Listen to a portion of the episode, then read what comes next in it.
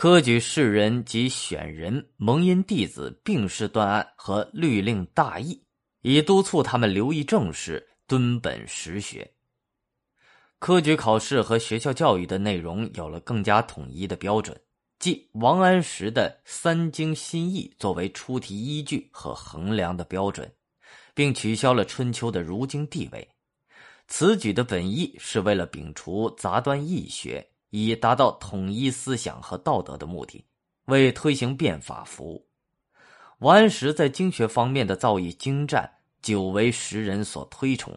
又是变法的领袖人物，所以宋神宗认为只有他才有资格撰为经说，以为天下取法。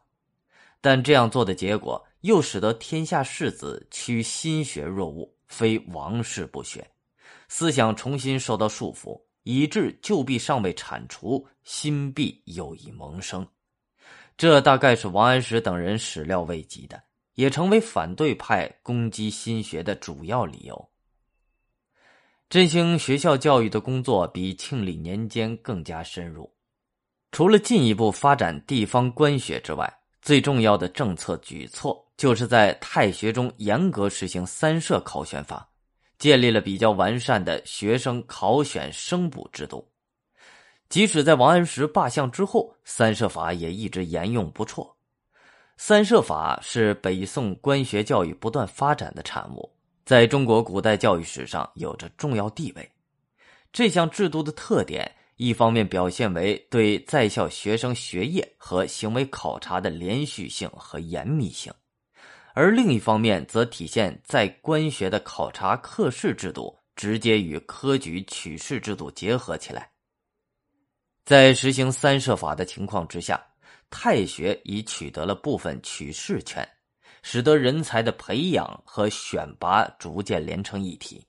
因而对读书人产生了较大的吸引力。神宗时期，学校教育全面发展，除太学之外。其他专科类学校也取得了长足进步，武学已如前述，律学也创制于这一时期，医学更趋完善。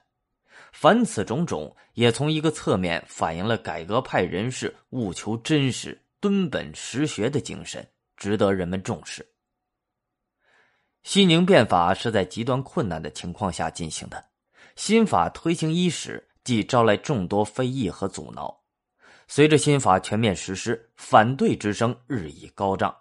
官僚集团中形成变法派和反对派，即新旧两派两个相互对立的阵营。